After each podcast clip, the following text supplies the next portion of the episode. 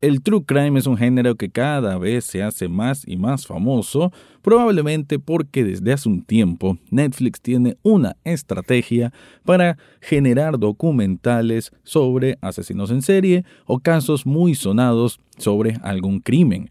Supongo que eso ayudó a que actualmente Monstruo, la historia de Jeffrey Dahmer, se convierta en una de las series más vistas en la historia de dicha plataforma pero ¿realmente es un buen producto o está más inflado de lo que debería? De eso es lo que vamos a estar hablando en este episodio. Análisis cinéfilo y seriéfilo de la actualidad. Esto y más en el podcast Echados Viendo Tele. Esta es una producción desde Nicaragua de Rafael Lechado.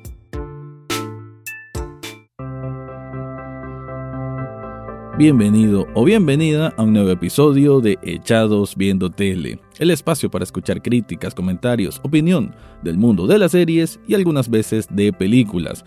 Me quedo ahora en el apartado de la miniserie porque hay que hablar de Dahmer, esta producción de Netflix que ha dado mucho, mucho de qué hablar.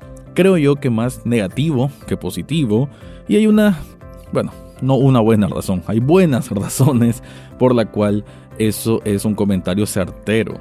Estamos hablando de 10 episodios en la historia del infame asesino de Milwaukee que mató a 17 personas, si no estoy mal, y que, bueno, se le conoce como un verdadero monstruo, ¿no? Un monstruo caníbal, bueno, un verdadero demonio, alguien que mataba sin escrúpulos y que incluso se comía algunos órganos o partes de sus víctimas. Hay mucho que hay en connotación dentro de esta serie. Primero, como lo dije en, la introducción, esto del morbo del true crime. Hay por montones videos ahora sobre asesinos en serie, sobre todo en plataformas como TikTok, que digamos que vuelven esos temas que son tan delicados y tan horrendos, pero se vuelven como cotidianos del consumo de entretenimiento, ambas cosas la digo entre comillas, y digamos que por ello una serie como Dahmer obviamente iba a llamar la atención.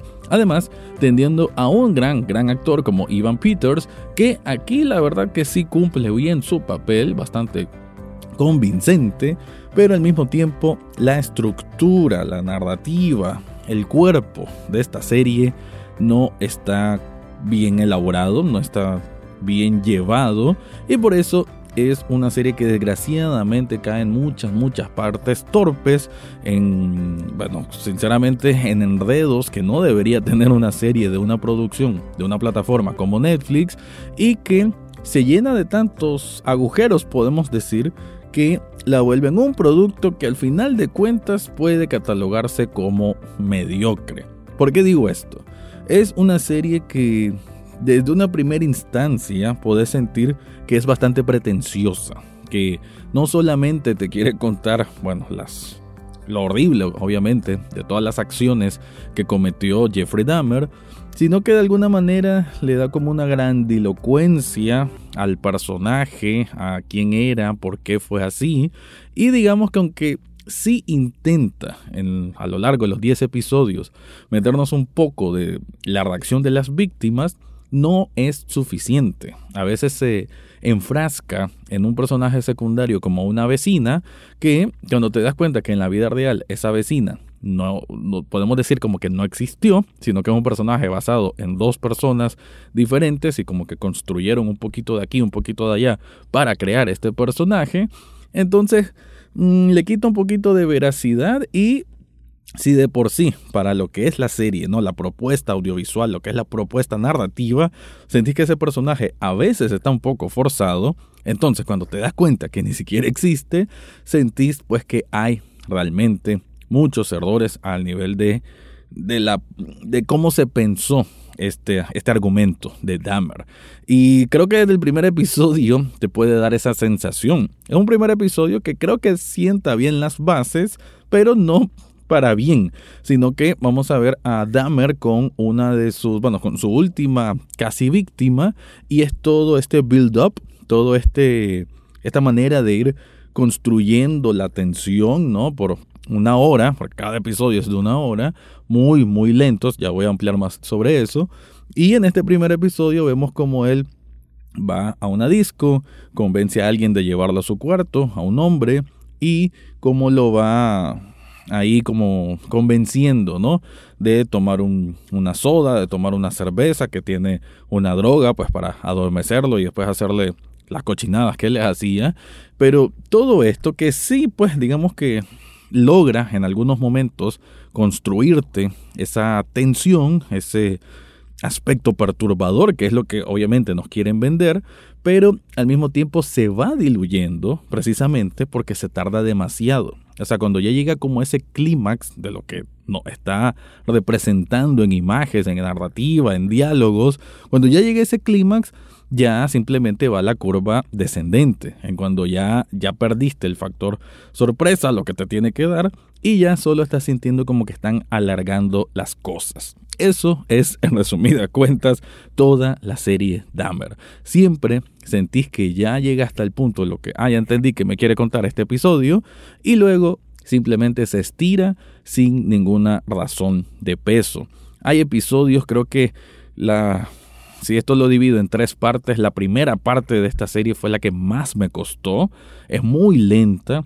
Y cuando decía también anteriormente de muchos enredos, es porque en un mismo episodio te puede contar de él en su actualidad, que estamos en el año 91, luego te tira al 70 y pico cuando él es joven, después más atrás cuando él es niño, después en el mismo episodio, tal vez vemos un poco de lo que está haciendo el papá, después lo que está haciendo la vecina, así como que no tiene una coherencia en lo que quiere contar y parece como que los guionistas tenían, bueno, varias ideas de lo que quiénes son los personajes y qué es lo que va a hacer durante los 10 episodios, pero en vez de darle un orden, pues con mayor sentido, fueron poniendo un poquito de cada uno en cada episodio. Esto si se maneja de una manera correcta, no tiene por qué ser un problema. Pero aquí sí lo es, porque más bien evidencia que hay momentos en que no había como una idea concreta de qué es lo que querían contar y simplemente se siente como un álbum lleno de calcomanías contando esta historia perturbadora, perversa, criminal horrible que es Jeffrey Dahmer pero no dándole un tratamiento adecuado para, y esta palabra puede sonar ofensiva para algunos, para entretener. Porque sí, es un producto televisivo, obviamente. Te va a generar enojo, eh, indignación, frustración y todo eso forma parte del entretenimiento del thriller, del entretenimiento del true crime. Es decir, cuando uno dice la palabra entretenimiento, pues suena mal, pero más bien es del enganche, ¿no? El enganche que tiene que generarte esta serie aquí está desperdigado y no tiene la mejor forma de proyectarse y por eso se me hace que es un producto que deja bastante que desear, aunque sí se le rescata por el hecho de pues la historia como tal tiene un peso pues bastante fuerte y la actuación de Ivan Peters me parece convincente. Pero bueno, te voy a ampliar más al respecto, pero antes te quiero contar algo. Si estás buscando un regalo para una persona especial, yo te recomiendo Sublishop Nicaragua. Esta tienda de sublimación te hace camisetas con los diseños que se te ocurran. Puede ser de Juego de Tronos, puede ser de alguna película que te guste, puede ser el nombre de esa persona especial o lo cualquier cosa que te venga a la mente. Si vos tenés una idea, la puedes llevar donde ellos y te la plasman de la forma como vos lo querés. Yo ya tengo varios productos con Subli Shop, no solamente camisetas, tengo hoodies, tengo vasos térmicos, tengo tazas, tengo cojines y siempre, siempre, siempre tienen nueva mercadería. En las notas de este episodio te dejo el enlace para que descubras todo lo que ofrecen ahí.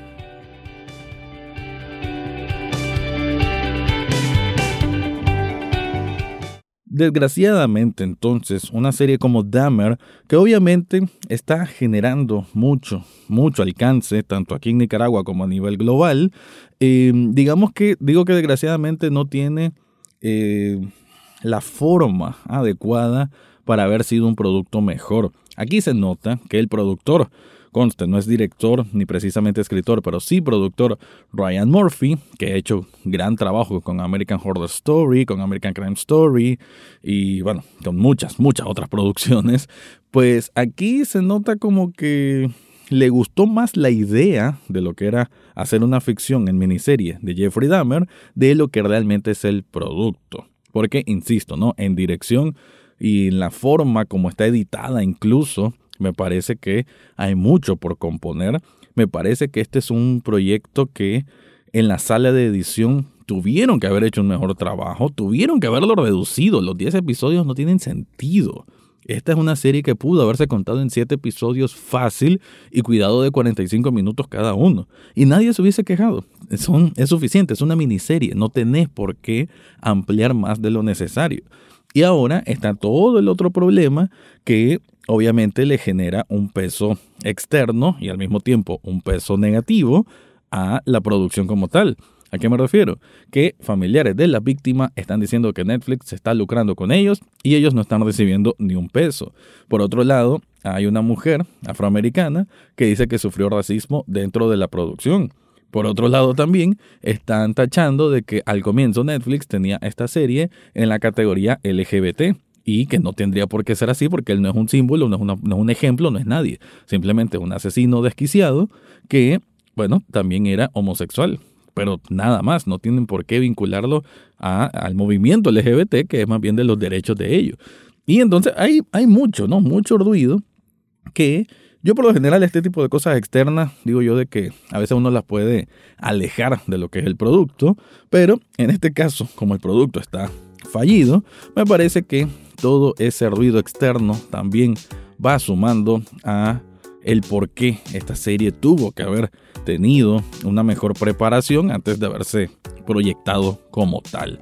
Pero a ver, hablando un poco más al respecto, eh, tenemos entonces a lo largo de estos 10 episodios a Dahmer que vamos a conocer un poco de su psiquis, un poco de cómo él era cuando era pequeño, de su afición por la taxidermia a raíz de su padre. Me parece que el papel del papá no estuvo tan mal, pero aún así en 10 episodios siento que todavía no exploré mucho de él había más oportunidad para haber explorado más de él, incluso del propio Dahmer. Es más, mm, no voy a decir una caricatura como tal, pero a veces es más una pose que una persona. Entonces caemos otra vez en ese del, del no profundizar realmente y solamente sobreexponer porque es tu producto que vende. Y estamos hablando de un asesino que hubo gente que sí realmente sufrió por sus obras malévolas. Entonces, Mm, no, queda esa mala espina, ese mal sabor de no hacer un tratamiento adecuado. Por otro lado, gore. Yo sé que, y hay muchos que están diciendo ahí, ¿cómo vas a pedir más sangre y más tripas si son gente real? Bueno, volvemos al punto. Tenés que tener elemento de enganche, elemento de entretenimiento. Y, aunque muchos lo quieran negar, si te gusta el true crime, querés ver también un poco de eso. Y esta serie casi no lo tiene. Creo que tampoco es que se necesite para generarte esa perturbación, ¿no? De, descolocarte internamente. Me parece que con una simple postura que ves que es una persona que, que es capaz de partirte en mil pedazos y comerte, ya es suficiente elemento de terror, podemos decir, hasta cierto punto. Y en algunos momentos lo logra Evan Peters con su performance. Pero sí creo que tal vez hubiese necesitado un toque más de, de esa parte medio gore, como para haber hecho un impacto visual más importante. Porque, ok, no tiene el gore necesario, tal vez sí tiene ese, ese elemento, esa atmósfera oscura que quiere venderte casi todo momento, pero tampoco llega a tanto. Ryan Murphy trata de emular a David Fincher y no lo logra. Eso es, creo, también un resumen muy claro de lo que es esta serie. Un intento de David Fincher que queda a mitad de camino. Pero entonces, la serie no es gore, la serie no es exploración interna a profundidad de un asesino. La serie no es una representación digna de las víctimas. La serie no es una representación de la investigación sobre el crimen. Entonces, son tantas cosas que no son que te quedas pensando, bueno, y al, final en qué pasé estas 10 horas? Prácticamente en ver a un hombre que casi habla muy lento, que esa es su forma de ser, y tratar de comprenderlo, ¿no? Hasta cierto punto. Entonces, en sí se hace un producto un poco vacío, un poco flojo y sobre todo un producto con ideas vagas que nunca terminan de concretarse. Así que mi recomendación final es que si mejor pueden ver un documental de Dahmer, es mejor que ver esta miniserie. Te recuerdo que Echados Viendo Tele también es un programa de televisión en Canal 8, sábados y domingos a las 9 de la noche. Ahora sí me voy, este fue mi review de Monstruo, la historia de Jeffrey Dahmer. Eso fue todo por hoy en Echados Viendo Tele. No olvides suscribirte desde tu sitio favorito, ya sea Spotify, Apple Podcast, Google Podcast o hasta en YouTube. En las notas del podcast encontrarás el acceso a Facebook, Twitter e Instagram, además de cómo hacer una donación de un café virtual a este programa. Gracias por escuchar y serán hasta la próxima semana.